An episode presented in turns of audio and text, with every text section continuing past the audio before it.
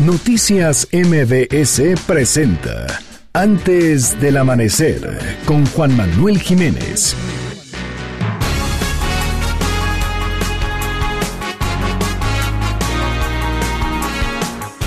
Cinco de la mañana en punto tiempo del centro de la República Mexicana. El presidente Andrés Manuel López Obrador se reunió con su gabinete legal y ampliado en Palacio Nacional para analizar las medidas y políticas de seguridad para enfrentar la pandemia del COVID-19. La Secretaría de Salud informó que México se encuentra en fase 2 por el brote de esta enfermedad. Hasta el momento hay 5 fallecimientos y 405 casos confirmados.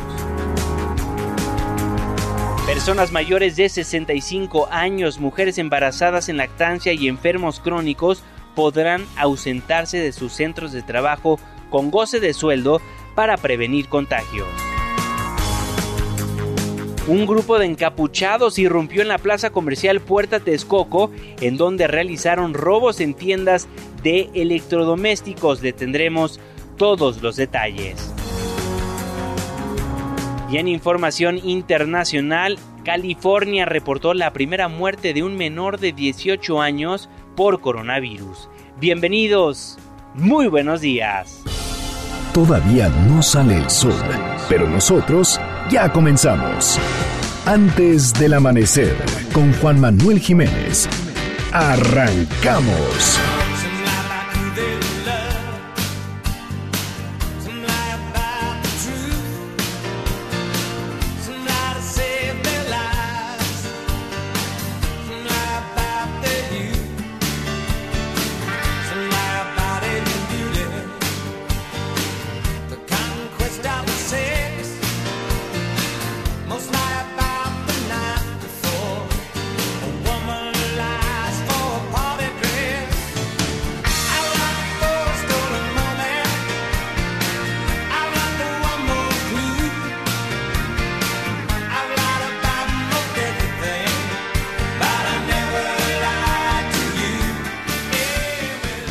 Buenos días, me da muchísimo gusto darles la bienvenida a este espacio madrugador de MBS Noticias 102.5.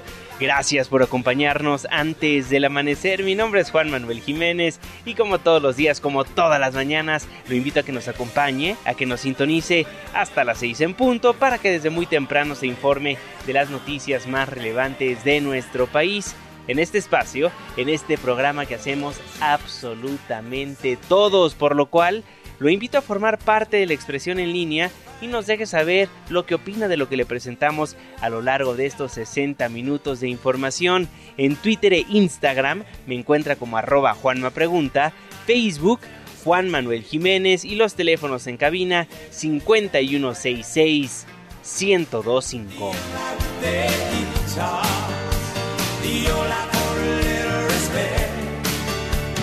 Por supuesto que estamos escuchando al talentosísimo Elton John con su canción Lies, porque fíjese que un día como hoy, pero de 1947, nacía Elton John.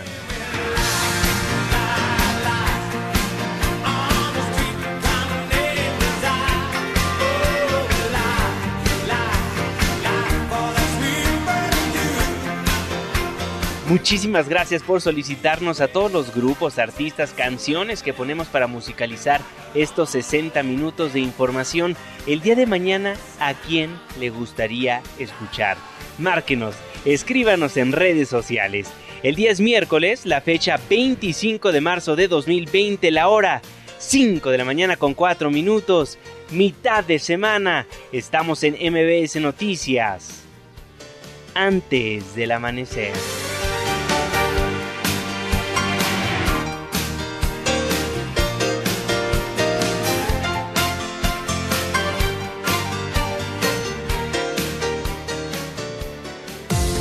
¿De quién es el santo? Hoy 25 de marzo del 2020 felicitamos a Isaac, Humberto, Dimas, Dula. Muchas felicidades. Clima. 5 de la mañana con 5 minutos.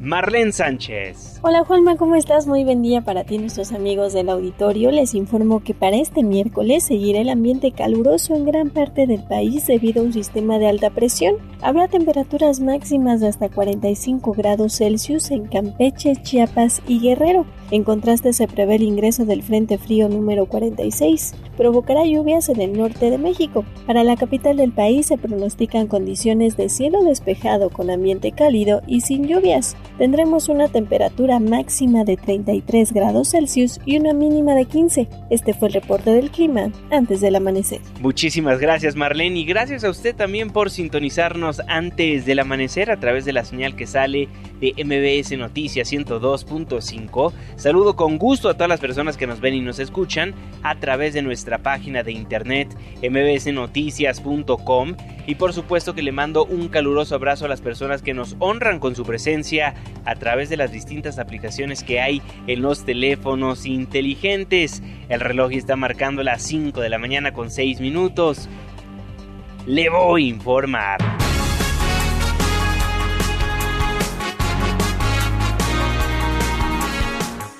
Si le parece bien, hacemos la misma dinámica del día de ayer. Arrancamos antes del amanecer platicando de lo que es noticia en México y después nos concentramos en todo lo que tiene que ver con el nuevo coronavirus, con el COVID-19, porque vaya que hay información que comentarle a raíz de que la mañana de ayer nuestras autoridades sanitarias declararon la fase 2 de contingencia en nuestro país.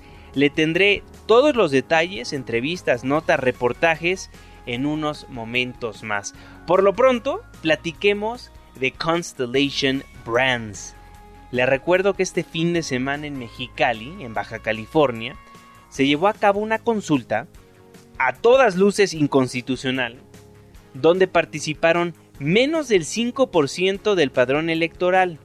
Se votaba sobre la construcción de la planta cervecera de Constellation Brands habiendo gastado 900 millones de dólares, casi 28 mil personas votaron en contra de su construcción y por ende el gobierno decidió cancelar la construcción de esa planta cervecera. Diana Álvarez Mauri, la subsecretaria de Desarrollo Democrático, Participación Social y Asuntos Religiosos de la Secretaría de Gobernación, después de dar los resultados en la mañanera del presidente López Obrador, indicó que la Conagua ya no dará los permisos correspondientes que estaban pendientes para la operación de la planta y señaló que de inmediato el gobierno federal se pondría en contacto con la empresa para buscar opciones para subsanar los daños. Y pese a todo esto que vivieron en Constellation Brands, pues vaya, vaya compañía que se portó a la altura e informó que está lista para entablar las conversaciones necesarias con el presidente López Obrador y con su gabinete. Citlali Sainz, buen día.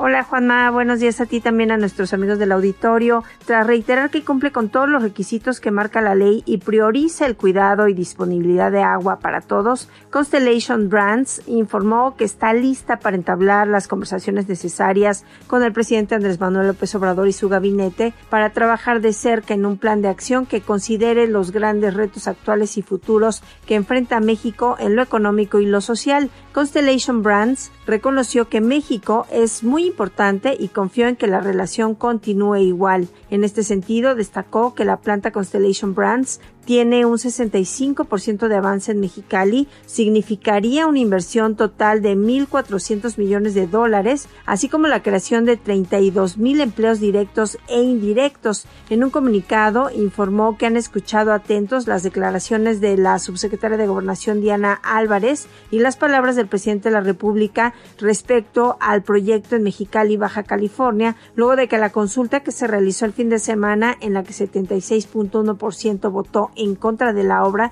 que ya tiene un avance del 60% aproximado, pues apenas también tuvo una participación muy baja. La empresa afirmó que han tenido una relación positiva y mutuamente beneficiosa con el país por más de 30 años y dijo Tenemos la confianza de que continuará igual.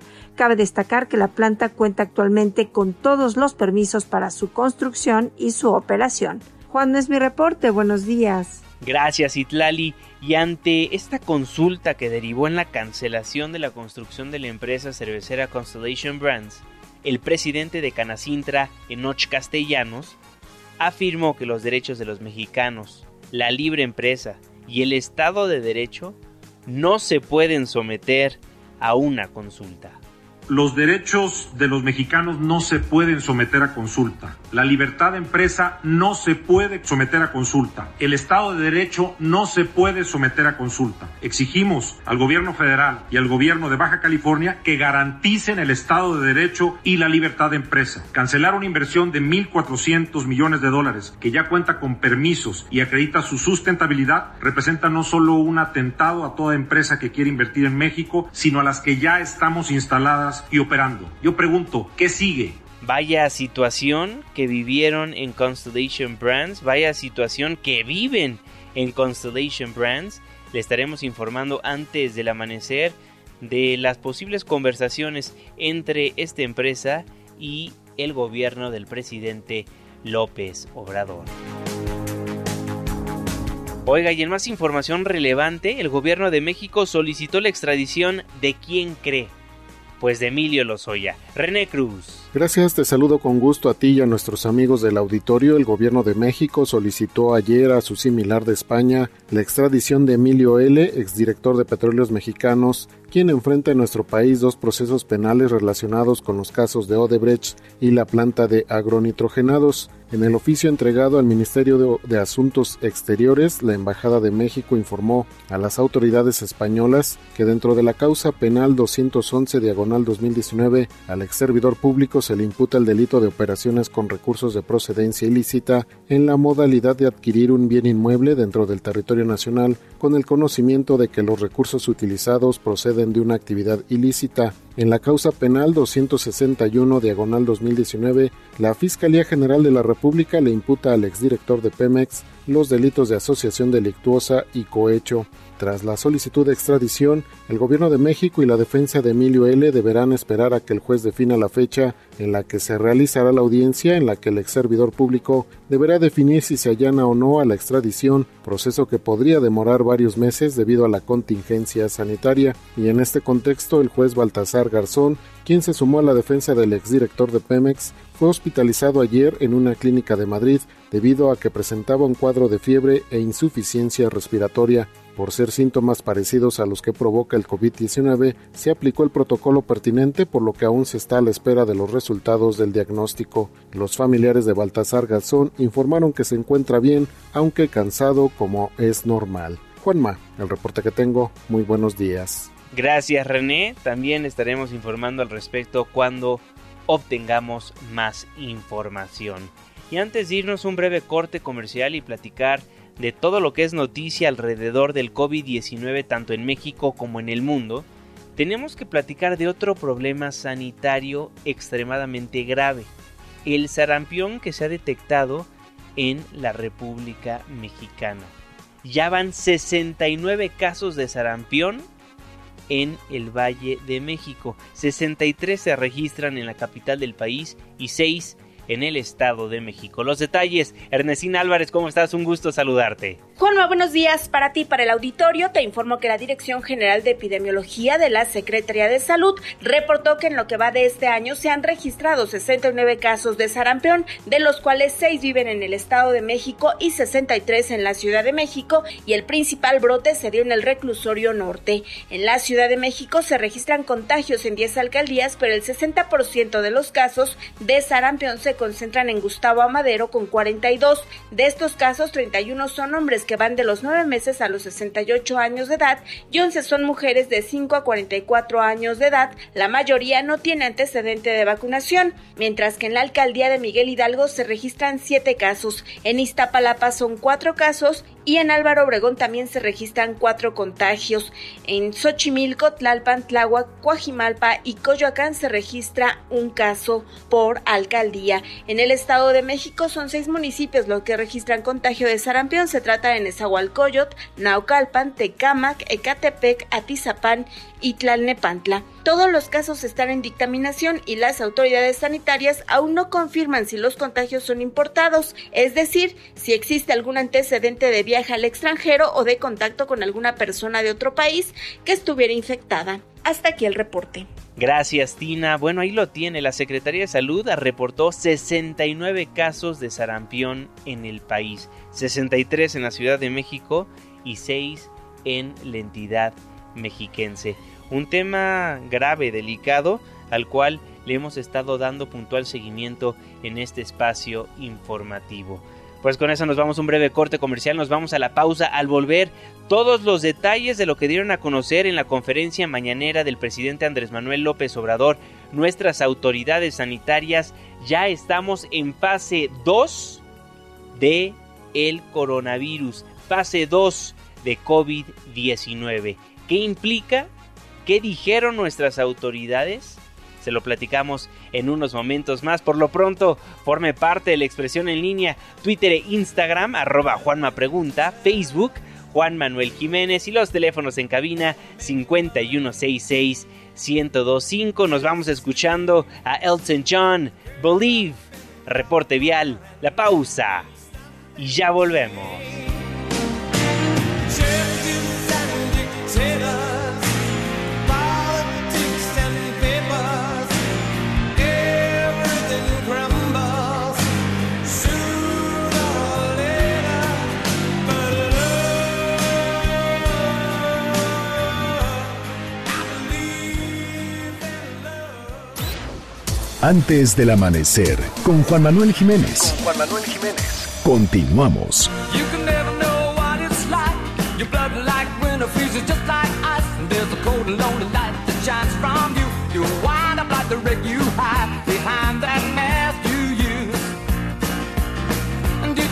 Fool could never win?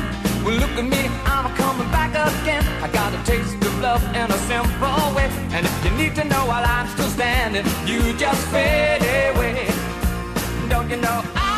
Estamos de vuelta en MBS Noticias, gracias por madrugar con nosotros, yo soy Juan Manuel Jiménez y me da gusto nuevamente darle la bienvenida a este espacio del 102.5. Les recuerdo que nos escuchamos de lunes a viernes de las 5 hasta las 6 de la mañana. Lo que escucha I'm Still Standing de Elton John.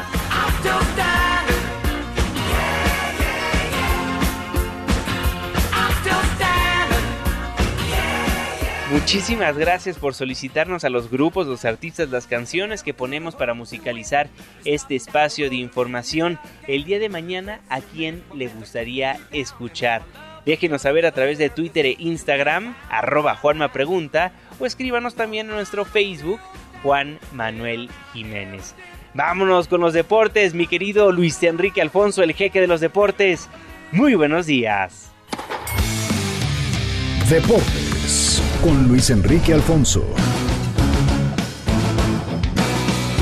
Así es, mi querido Juanma, vámonos con la información que atañe al deporte en medio de esta, esta pandemia que estamos eh, sufriendo y que obviamente afecta y ha afectado al deporte. Bueno, el tema Liga MX, Juanma. Hubo eh, la, la segunda reunión entre eh, los directivos de la Liga MX, Ascenso MX y Liga Femenil a distancia, ¿no? La hacen en videoconferencia y llegaron a varias determinaciones. La primera es que aún no hay fecha para reiniciar el fútbol mexicano. Recordemos que estas reuniones lo están haciendo de manera semanal, entonces van llegando a, conclusiones dependiendo del panorama, no solamente nacional, sino internacional que existe por el COVID-19. Lo que sí establecieron es que previo al arranque del torneo, los equipos tendrán una, una mini pretemporada, porque va a ser como arrancar la jornada 1. Partidos bastante malitos seguramente. Además de que la liga solicitó el estado de salud de todos los jugadores para descartar un caso positivo en el fútbol mexicano. Recordemos que los únicos casos que hay en el balompié azteca son dos de directivos, Alberto Marrero del el, eh, presidente del Atlético de San Luis y Enrique Bonilla, el presidente de la Liga MX. Eh, las Chivas, Juanma dieron eh, su pues una conferencia virtual. Se me hace muy interesante y qué bueno que lo hagan porque vale la pena en el sentido de que conocer a los jugadores, qué sienten, qué, cómo están palpando esta, esta cuestión. Son humanos, son hermanos, son papás, son, son hijos, ¿no? Y de otra manera, todos estamos involucrados en esta, en esta pandemia. El pollo briseño atendió a los medios que se conectaron en video de la declaración no sé si fue tan afortunada, pero tiene sus razones y es respetable, ¿eh? Al menos fue sincero. Con esta cuestión de, de varias eh, ligas y jugadores que han aceptado algunos bajarse el sueldo, sobre todo en, en Alemania, Barcelona no quiso, le preguntaron al Pollo Diseño, oye Pollo, ¿tú te bajarías el sueldo por esta, esta cuestión de pues, ayudar a amortizar, que no corran personas en la institución, entendiendo lo que pasa con la pandemia, y dijo, oh, oh, yo no, pero escuchen su razón yo tengo unos proyectos construir bajo mi sueldo y yo en lo personal no podría. ¿Por qué? Porque ahora sí que me endeudé y contemplo mi sueldo. Entonces eh, yo hablo a título personal, yo no. Ya los que ganan demasiado ahí en Europa y que Barcelona y todo eso dicen, ellos creo que al final de cuentas eh, uno tiene necesidades en base a su sueldo y yo en lo personal no. Podremos estar a, a, favor o en contra, pero él tiene su, su, su lógica y piensa en su familia, ¿no? Finalmente es respetable, aunque coincidamos o no. En otra información, Juanma, vamos a Madrid porque considerado uno de los mejores porteros argentinos de todos los tiempos, Hugo Gatti, apodado el Loco, el Loco Gatti, tiene COVID-19 y a sus 75 años de edad mejora considerablemente luego de que hace unos días fue internado en un hospital grave, una neumonía grave. Esto lo dijo Orlando Gatti, que el ex arquero de la selección argentina, quien afirmó que el caso de su papá es complicado, ya que por su edad está en el grupo de mayor riesgo por el virus, pero la va librando el famoso loco Gatti.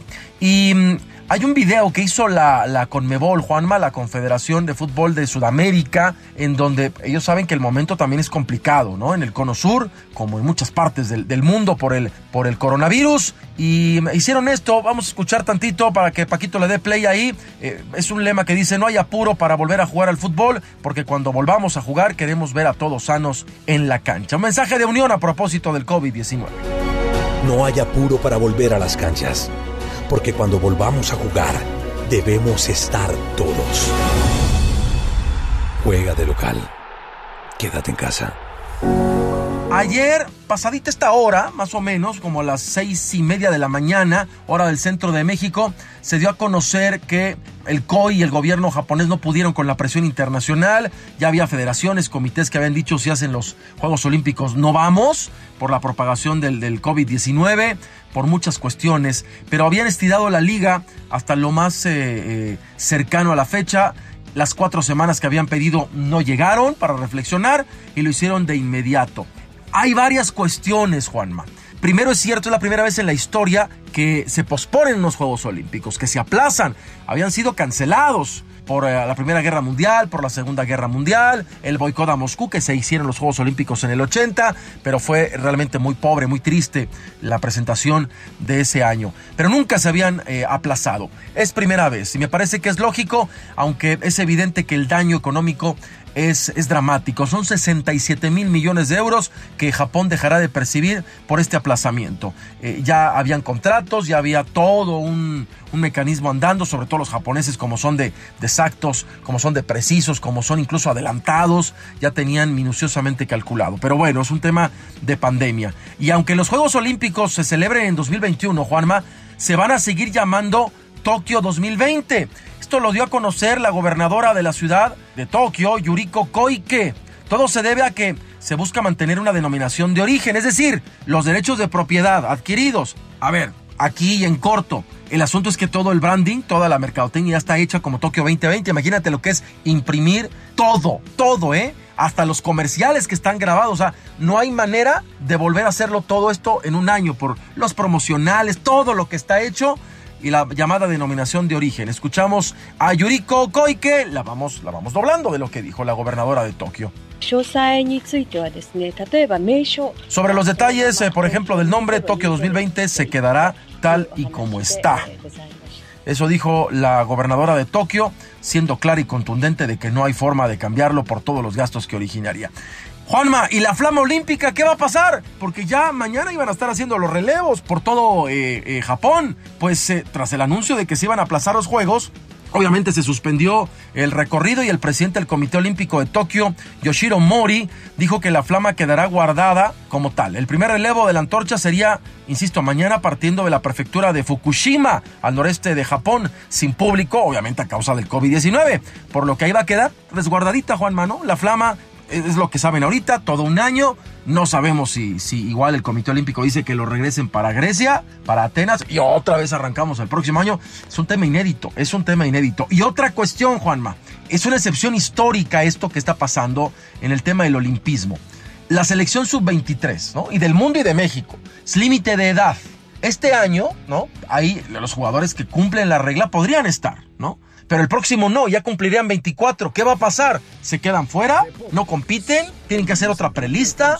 Por ejemplo, México debería estar jugando ya en los clasificatorios en Guadalajara, Estados Unidos, toda la zona de CONCACAF. Bueno, pues resulta que sí van a poder participar porque hay un, hay un artículo, el artículo 55, que habla de que pues eh, hay casos no previstos, ¿no? Es el artículo 55 del torneo de fútbol de los Juegos Olímpicos. Entonces, hay, una cuestión aquí interesante porque había mucho morbo de que no podían, de que iban a quedar en el vacío.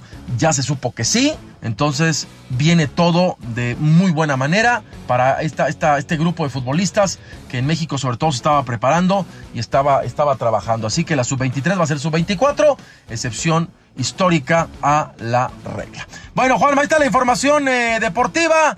Mañana platicamos de lo que se vaya desarrollando en este espinoso y complejo mundo del deporte que le rodea el COVID-19, coronavirus, nuevo coronavirus, como le quieran llamar.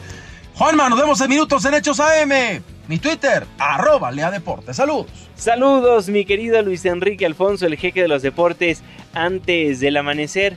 Vámonos con un resumen del COVID-19 en México y el mundo.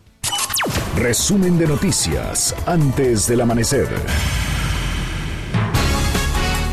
Pues si le parece bien, arrancamos con lo que se vivió este martes en Palacio Nacional. Ya se lo adelantaba la mañana de ayer antes del amanecer. La Organización Mundial de la Salud nos colocó en fase 2 por lo que era de suma importancia escuchar la mañanera del presidente López Obrador este martes para conocer a qué conclusión habían llegado en nuestro país después de que se difundiera esto por parte de la OMS. Y a las 7 de la mañana, desde el Salón Tesorería de Palacio Nacional, el presidente Andrés Manuel López Obrador llamó a confiar en estrategia de salud para enfrentar el COVID-19. Afirmó que el gobierno se encuentra listo para la nueva etapa de la pandemia y pidió a los ciudadanos actuar con prudencia e informarse con los especialistas de salud. El primer miembro del gabinete López Obrador en hacer uso de la voz fue Hugo López Gatel, ya lo conoce bien, el subsecretario de Salud. Él recordó que desde el 3 de enero se elaboró un plan de preparación con especialistas en infectología, virología, inmunología y otros campos del conocimiento médico para evaluar los casos de coronavirus que podrían presentarse en México. Después de dar a conocer eso, el subsecretario declaró que estamos en inicio de fase 2 queremos declarar formalmente el inicio de la fase 2, lo que nos permite trazar el horizonte para los siguientes 30 a 40 días, en donde empezaremos a visualizar que México, por haber anticipado dos semanas antes las medidas masivas que tienen los mayores impactos, tanto en reducir la transmisión y desafortunadamente también en las consecuencias sociales, vamos a poder doblar la curva, vamos a poder tener menor transmisión. Quiero ser muy claro, seguiremos teniendo transmisión la expectativa no es terminar con la epidemia de un momento a otro. También quiero ser claro que el éxito en la reducción de la transmisión, en vez de llevarnos a una epidemia corta, nos va a llevar a una epidemia más larga. Por su parte, los titulares de las Secretarías de la Defensa Nacional, Luis Crescencio Sandoval, y de la Marina, Rafael Ojeda, anunciaron la entrada en operación de los planes DN3 y Marina para respaldar las acciones de mitigación, prevención, contención y atención de la pandemia conforme lo indique la Secretaría de Salud. En casos graves que estén hospitalizados en terapia intensiva, en total tenemos 79 y los otros casos son centros de aislamiento voluntarios, 4.043 en el Golfo y Mar Caribe, Centro y Pacífico. Y estas son las capacidades para tener movilidad tanto por aire, por mar o por tierra, ya sea para trasladar algunos eh, elementos que estén enfermos o bien para trasladar médicos, para trasladar equipo, para trasladar medicinas o lo que se nos indique. Consideramos dentro del esquema de apoyo camas de terapia intensiva y de hospitalización, nuestros 15 hospitales militares de zona y 37 unidades operativas que vamos a condicionar para que den terapia intensiva. Con ventiladores de los hospitales de la Secretaría de Salud, de los 10 que ya tenemos identificados, se establecerán 30 camas con ventiladores haciendo un total de 300 y 50 camas para hospitalización para también incorporarlos al plan DN3 y el total general de camas, tanto de terapia intensiva y de hospitalización, serán 3.070 camas. Ahí lo que daban a conocer los titulares de la Sedena y de la CEMAR. Y en este marco, el secretario de Hacienda Arturo Herrera notificó que de cara a la propagación del coronavirus han sido entregados 4.500 millones de pesos adicionales a la Secretaría de la Defensa Nacional y a la Secretaría de la Marina. ¿Para qué? Pues para la operación del Plan DN3 y el Plan Marina. Además, el titular de la Secretaría de Hacienda y Crédito Público detalló que 15.300 millones de pesos van a ir al INSABI y en los estados se adelantarán los recursos por 10 mil millones de pesos adicionales correspondientes al periodo abril-junio. Así lo daba a conocer el secretario Arturo Herrera de 4.500 millones de pesos adicionales, alrededor de 4.000 millones de pesos que fueron a la Secretaría de la Defensa Nacional y cerca de 500 millones de pesos a la Secretaría de Marina. La Secretaría de Salud para el ejercicio fiscal 2020 cuenta con 128.8 mil millones de pesos, de los cuales a la fecha ha ejercido 25.6 mil millones de pesos, es decir, un avance del 20%. Obviamente estamos esperando que la utilización de estos recursos se vaya incrementando para finales de este mes con relación a las transferencias que ya había señalado se espera que esté alrededor del 29%. Los 40 mil millones de pesos del Fondo de Salud para el Bienestar, el INSABI los tiene ya a su disposición. Este fondo tiene la suficiente flexibilidad para permitir reaccionar en emergencias como esta. Bueno, ahí los dineros del COVID-19. Y para finalizar el mensaje, el presidente López Obrador llamó a los ciudadanos a cuidar a los adultos mayores, a las personas con enfermedades crónicas y a las mujeres embarazadas aseguró que firmará un decreto para que en el sector público y en el privado, repito, para que en el sector público y en el privado se les otorgue permiso a los adultos mayores para que se les permita estar en su casa con goce de sueldo y prestaciones. Así lo anunciaba la mañana de ayer el presidente López Obrador voy a firmar un decreto para que tanto en el sector público como en el sector privado se les otorgue permiso a los adultos mayores para que puedan estar en sus casas. Permisos con goce de sueldo y con todas las prestaciones. Independientemente del decreto, ya estoy recibiendo muestras de solidaridad de empresarios. Me mandó a decir el ingeniero Carlos Slim que se compromete a no despedir a ningún trabajador de sus empresas. Actuemos con prudencia, sin desesperarnos, sin apanicarnos. Pueblo de México está hecho para resistir adversidades y para salir adelante. Tenemos el presupuesto sin déficit y 400 mil millones adicionales. Esto nos permite mantener todos los programas de bienestar, tener recursos para enfrentar la caída del precio del petróleo al mismo tiempo que tomamos la decisión de bajar el precio de las gasolinas. No hemos hecho caso a conjeturas, se ha actuado con profesionalismo. Bueno, ahí lo tiene, lo que se dio a conocer en la mañanera del día de ayer del presidente López Obrador. La nota, si es que hay nota, porque realmente nada cambió, es que nuestro país se encuentra en fase 2, es decir, ya hay contagios comunitarios en el país y no solo casos importados. Las medidas prácticamente siguen siendo las mismas, pero se anunció un apoyo por parte de la milicia, los adultos mayores podrán quedarse en casa con goce de sueldo, pero fuera de eso, realmente las medidas siguen siendo las mismas. Y a raíz, a raíz de que publiqué esto en mis redes sociales, a raíz de que publiqué que estamos en fase 2, la pregunta de muchos fue, ¿y para cuándo terminará esta contingencia sanitaria? Pues fíjese que el representante de la OEPS OMS en México estimó que la contingencia por COVID-19 podría extenderse hasta el mes de agosto en la República Mexicana. Cristian Morales, el representante de la Organización Panamericana de Salud y de la Organización Mundial de la Salud en México, también saludó las medidas anunciadas por el gobierno federal y gobiernos locales para hacer frente a la pandemia de coronavirus. Sin embargo, pidió estar preparados para la fase 3 que advierte situaciones muy complejas en nuestro país. Si resulta lo que se está haciendo aquí en México, vamos a tener un periodo epidémico probablemente mucho más largo que dos meses o dos meses y medio o tres meses, pero también con una expresión de los casos y de los casos graves más pausada en el tiempo, lo que le va a permitir al sistema de salud responder mejor. Entonces, yo pienso, y eso ya ahora eh, no es una estimación científicamente respaldada, pero sí puedo pensar que fácilmente vamos a estar con este problema por lo menos hasta el mes de julio o el mes de agosto. Tenemos que prepararnos para eh, situaciones muy muy complejas. Entendemos que se están haciendo las cosas bien, pero la planificación eh, solamente se puede evaluar una vez que la circunstancia se presenta y ahí vamos a poder decir si se habían hecho 100% bien las cosas o si algunas cosas fallaron, algunas pueden que hayan sido fallas de la planificación misma, otras van a ser fallas debido a la propia dinámica de la epidemia y otras son las fallas típicas que conoce todo sistema de salud cuando se pone en tensión, como seguramente lo vamos a vivir en México en los próximos semanas y meses lo que da a conocer el representante de la Organización Panamericana de Salud y de la Organización Mundial de la Salud en México, Cristian Morales.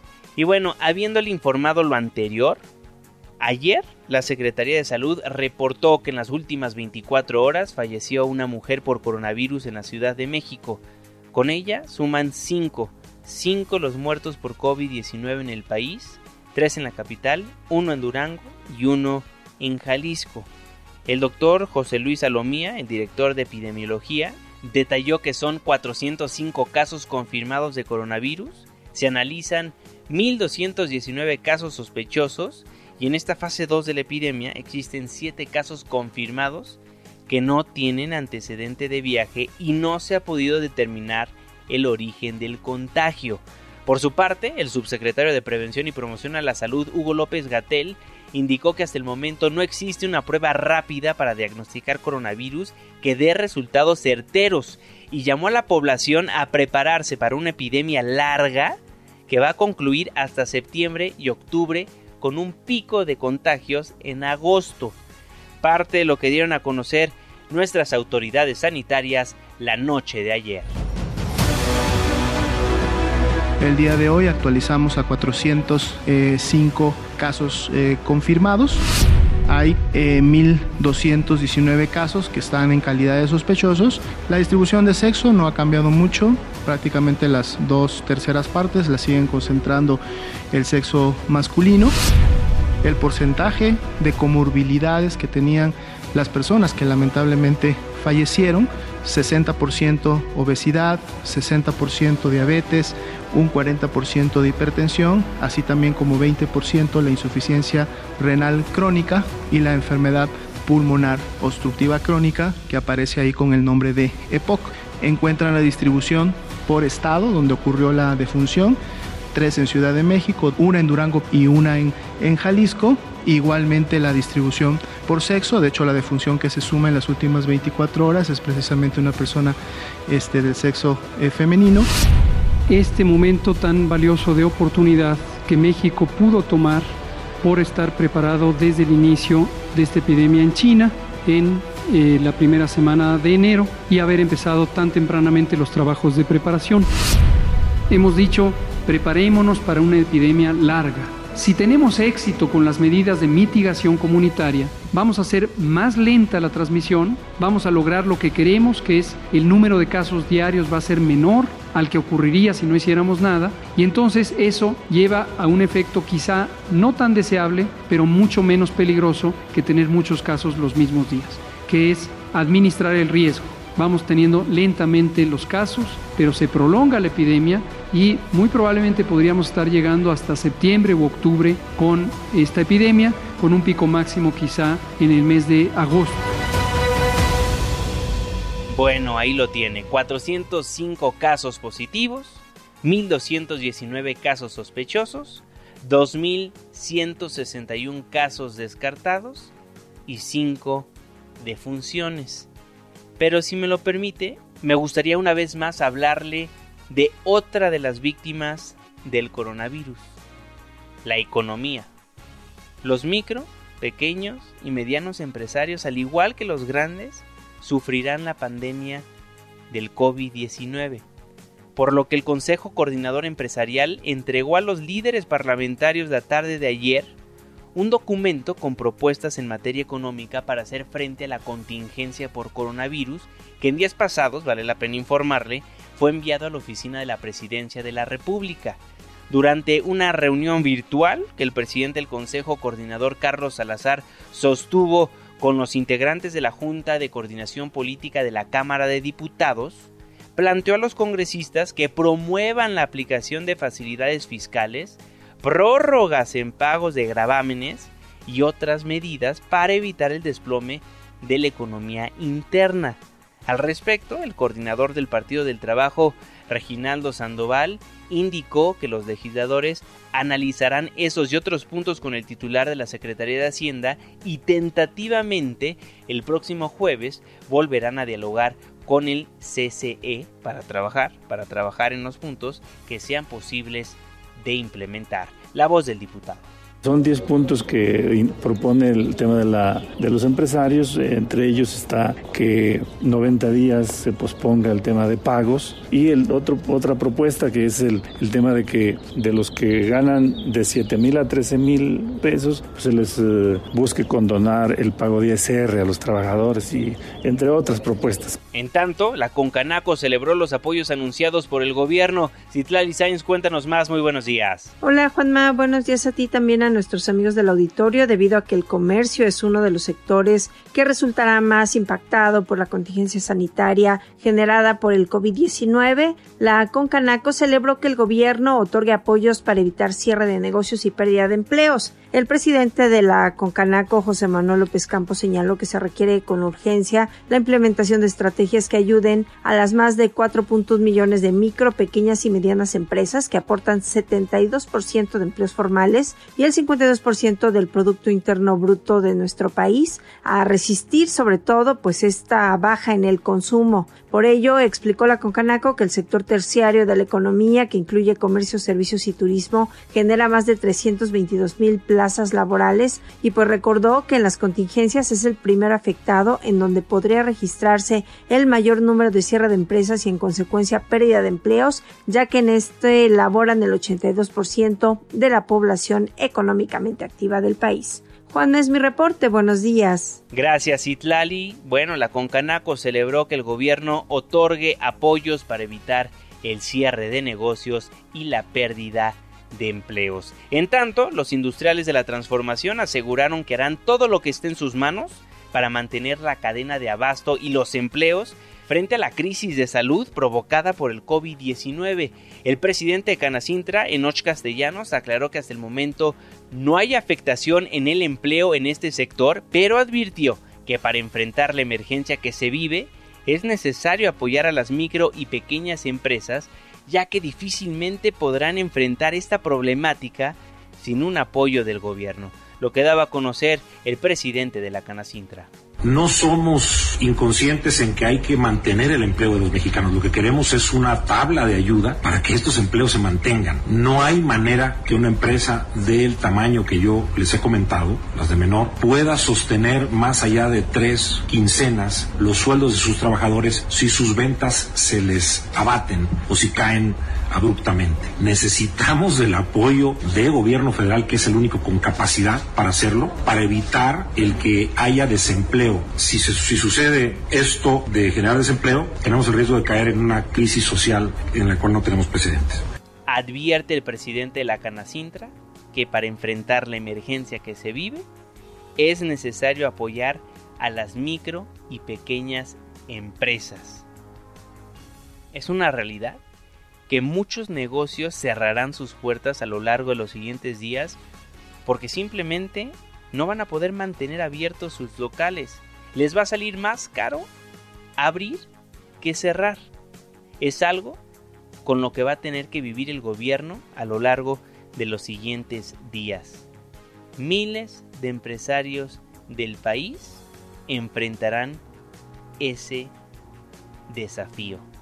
Pero usted, usted que me escucha que tiene una tienda de abarrotes o un puesto de comida o una llantera, ¿qué puede hacer durante esta situación? Me acompaña antes del amanecer la coach financiero Jessica Peña. Jessica, ¿cómo estás? Un gusto saludarte. Hola Juan Manuel, muy bien, gracias. ¿Tú qué tal? Muy bien, muchísimas gracias Jessica. Bueno, inevitable lo que van a tener que sufrir los empresarios pero si hay una forma de contener lo que va a pasar. Pues no hay precisamente una forma de contener, dado que este ajuste fue muy fuerte. Lo que sí puedo compartirte, Juan Manuel, bueno, y a, tu, auditorio también, es que este tipo de ciclos son ciclos que se esperan normalmente en una economía. Normalmente uno se prepara para estos ajustes. Desafortunadamente en México no tenemos tanto eh, cultura de planeación entonces, justo cuando llegan momentos así es cuando empezamos a tomar medidas de emergencia.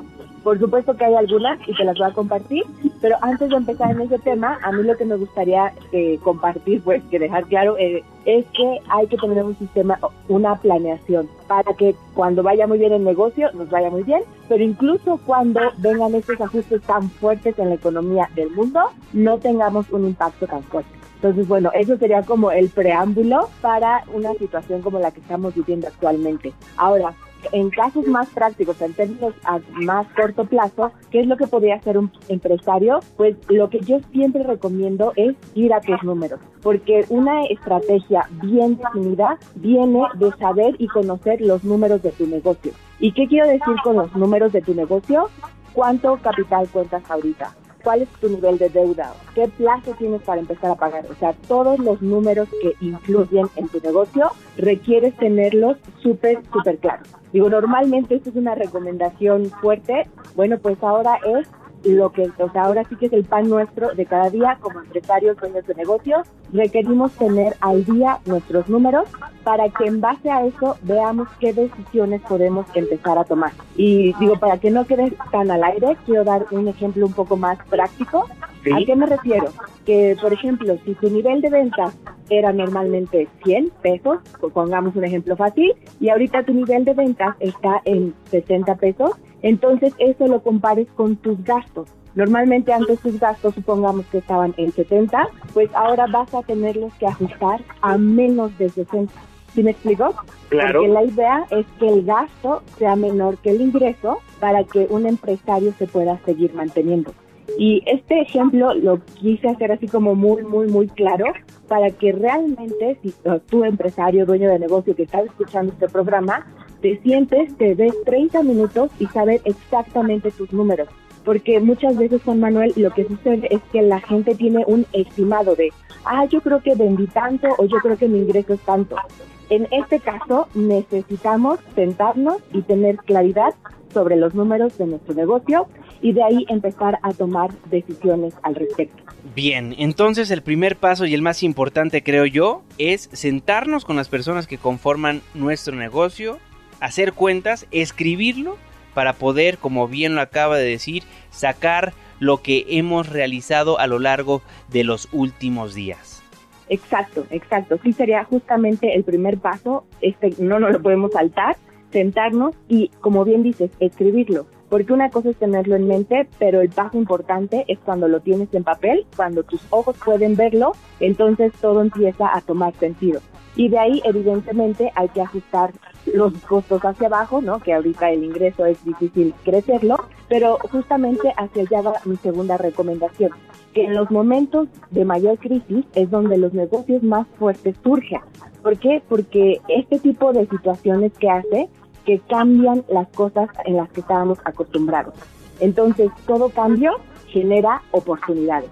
Y el que esté abierto, el que esté dispuesto a adaptarse y transformar su negocio para satisfacer nuevas necesidades o de una forma distinta, estoy segura que va a poder incluso incrementar su ingreso. Claro, importantísimo lo que nos comentas, porque de cada crisis sale una oportunidad. Entonces ahora podemos acostumbrarnos, quienes tenemos una empresa o quienes tienen una empresa, a apuntar absolutamente todo, desde las medianas empresas hasta las micro, que tal vez a veces pues no tienen esa disciplina financiera de sentarse y decir vendí un chicle, un pesito y lo apunto y así vamos haciendo las cuentas de nuestro negocio y nos va a servir para un futuro. Exacto. Sí, y ese es un punto bien importante que tocas Juan Manuel porque sobre todo cuando son pequeños negocios sienten que no es necesario, pero creo que si desde que eres un pequeño negocio tienes este buen hábito de tener, o sea, apuntar lo que gastas, apuntar lo que gana tu negocio, cuando vaya creciendo ya va a ser algo muy natural. Entonces es más fácil que tomes decisiones certeras cuando tienes los números enfrente. Jessica, ¿algo más que te gustaría agregar? Pues eso, o sea, que no dejarnos caer en pánico, que más bien nosotros que tenemos negocios, que somos líderes de, de la gente que trabaja con nosotros, poner el camino, ¿no? Poner este pensamiento positivo en que sí hay un ajuste muy fuerte en la salud, en las economías, pero esas son grandes oportunidades que podemos aprovechar. Digo, para vuestra base motor, eh, Netflix surgió de la crisis eh, económica o, bueno, crisis financiera del 2008. Entonces, esta es una oportunidad muy grande que se nos abre a todos. Bien. Jessica, ¿dónde te puede contactar la gente? ¿Dónde te puede leer? ¿Dónde te puede escribir? Pues mira, estoy en redes sociales como Jessie Peña, Facebook, Instagram y YouTube. Y este, bueno, también tengo una página que se llama Jessie Peña. Estoy en todos lados como Jessie Peña. Excelente, Jessica. Muchísimas gracias por las recomendaciones y si me lo permite, sigamos en constante comunicación. Claro que sí, Juan Manuel. Un gusto estar aquí con tu auditorio. El gusto fue nuestro. Jessica Peña, actuaria por el ITAM con amplia experiencia en el sector financiero a nivel internacional y experta, como bien lo acaba de escuchar, en finanzas personales. Y si no es la incertidumbre económica, muchos empresarios también temen de rapiñas, de saqueos durante esta pandemia. Y no es porque se lo imaginen, es porque estas cosas ya pasan en el país.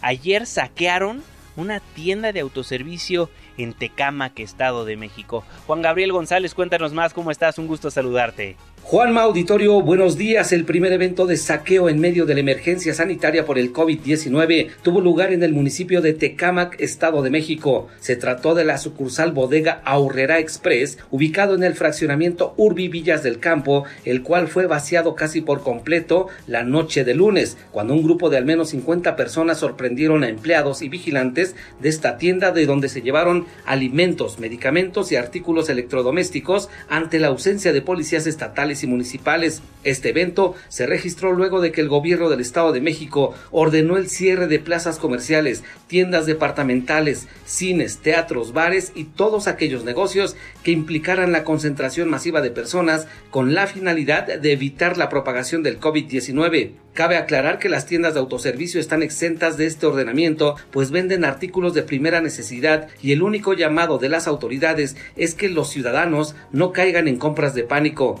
El número de infectados por COVID-19 en el Estado de México se mantiene en 37 positivos y 34 sospechosos. Juanma, el reporte que tengo. Gracias Juan Gabriel. Y en medio de la emergencia por coronavirus y el alto riesgo de que las medidas de distanciamiento y la falta de algunos productos, en particular de limpieza e higiene, comiencen a generar descontento social y fenómenos como los que acaba de escuchar, de saqueo de tiendas, rapiñas, etcétera, como ya sucedió en el Estado de México, en la Cámara de Diputados se analiza solicitar una reunión con el titular de la Secretaría de Seguridad Federal, con Alfonso Durazo, para tratar el tema de las acciones a emprender para evitar ese tipo de sucesos y saber si el Ejecutivo Federal va a instruir la intervención de la Guardia Nacional. Así lo proponía el líder parlamentario del PT en la Cámara Baja, Reginaldo Sandoval. El tema de, la, de una reunión con el secretario de Seguridad y Protección Ciudadana para evaluar este, cómo va a entrar el tema de la Guardia Nacional en esto, cómo va a entrar el tema de la defensa nacional, porque no hay duda de que puede ocurrir violencia y que puede ocurrir desesperación y que tienen que estar atentos. Y él pidió que se tratara también eh, una reunión con los secretarios de Seguridad Pública. Sí, hay coincidencia en que hay, hace, eh, es necesario reunirnos también, dialogar con Alfonso. Arturo Durazo, ¿no? Alfonso, Durazo. Asimismo, el diputado Nazario Norberto Sánchez, diputado de Morena en la Ciudad de México, buscará endurecer las penas contra saqueadores durante emergencias. Explicó que para este propósito se van a proponer reformas al artículo 224, inciso A, fracción primera del Código Penal del Distrito Federal y se agregará un supuesto para agravar la pena, y cito, cuando se trate de casos de epidemias graves o peligro de invasión de enfermedades exóticas en el país. Así lo proponía el diputado de Morena, Nazario Norberto Sánchez. Propondremos agravar sanciones por robos y saqueos en tiempos de emergencia nacional. Pondremos en el Congreso de la Ciudad de México reformas al artículo 224, inciso A, fracción primera del Código Penal, donde se agravará la pena cuando se trate de casos de epidemias graves o peligros de invasión de enfermedades en el país o en esta ciudad. De igual manera, todas aquellas personas que intenten agruparse y delinquir haciendo saqueos y robos a centros comerciales, grandes o pequeños, serán castigados severamente.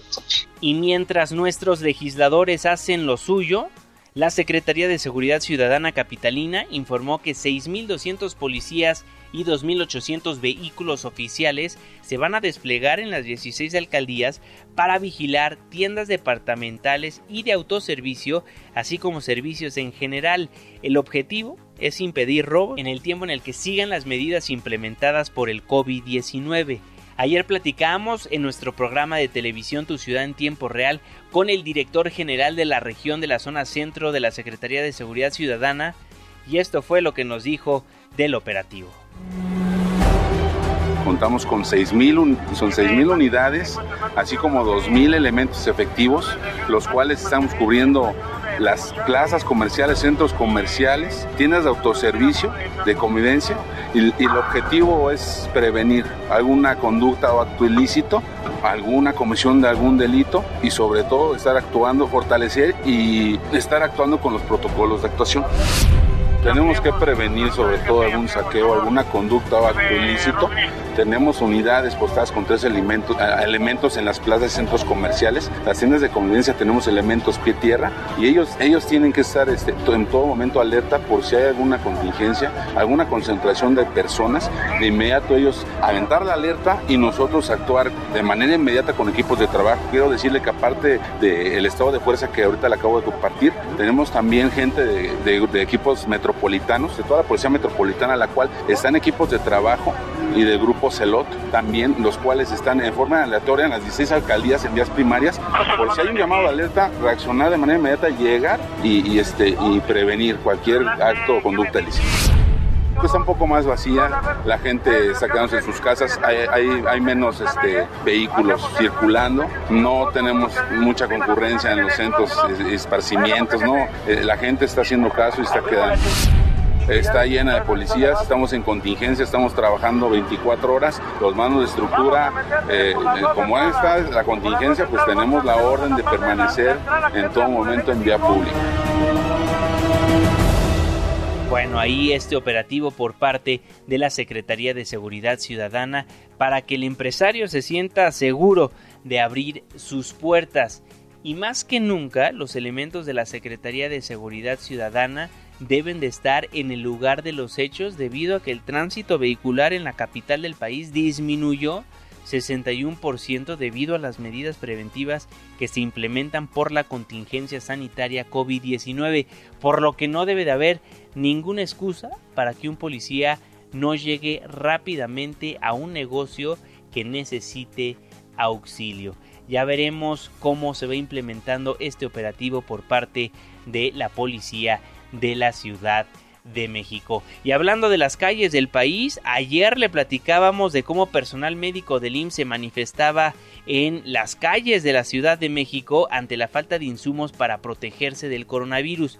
Pues ¿qué cree? Ayer la historia se repitió, pero se repitió en el estado de Coahuila. Camelia Muñoz, ¿cómo estás? Un gusto saludarte. Buenos días, Juanma. Te informo que personal médico y de enfermería de la Clínica 89 del Instituto Mexicano del Seguro Social en la ciudad de Saltillo hicieron un paro de labores la mañana del martes para exigir insumos de diverso tipo a fin de protegerse por posibles contagios de COVID-19. La manifestación se realizó en el sótano de la institución hasta donde llegaron representantes de la delegación estatal a fin de dialogar con los trabajadores que mantuvieron el paro, como el lunes también ocurrió en la Clínica 16 de Torreón. También en este lugar donde se concentraron más de 80 trabajadores, llegaron derechohabientes quienes reclamaron por la suspensión de labores. Desde las 4 de la mañana estamos aquí, ya viene el periódico, ya les Sí, pero ahorita estamos trabajando, pero necesitamos hacer eso. No y entonces nosotros también tenemos familia.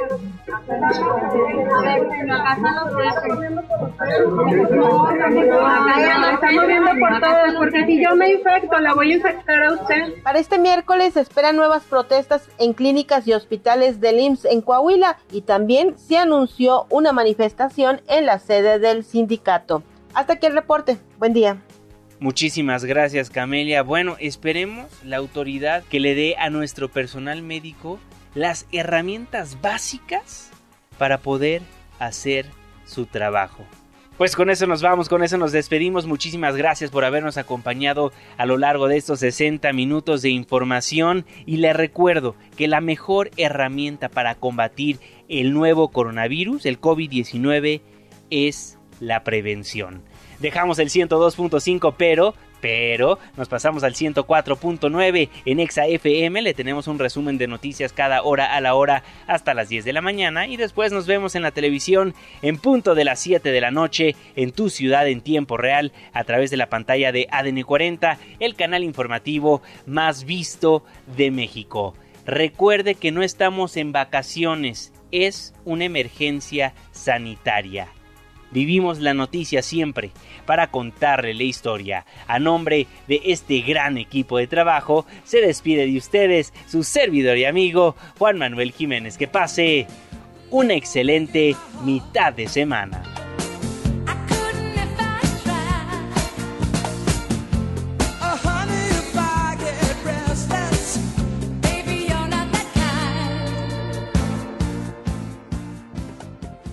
Ya casi sale el sol. Nos escuchamos mañana en punto de las 5, antes del amanecer.